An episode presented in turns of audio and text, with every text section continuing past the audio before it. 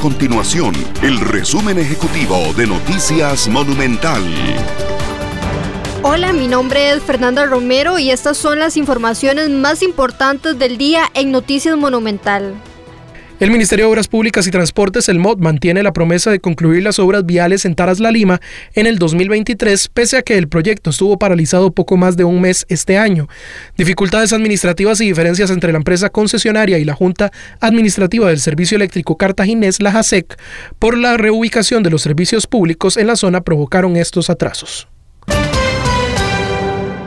El alcalde de San José, Johnny Araya, le pide al Consejo Municipal de San José suspenderle el salario durante seis meses, tiempo que estará fuera del cargo por orden de un juzgado mientras es investigado por el caso Diamante. En una carta suscrita por el jerarca indicó que la decisión la toma con la finalidad de no generar conflictos que atientan en una carta suscrita por el jerarca, indicó que la decisión la toma con la finalidad de no generar conflictos que atenten contra la normal laboral que deben realizar y se enfoque en temas de alta relevancia.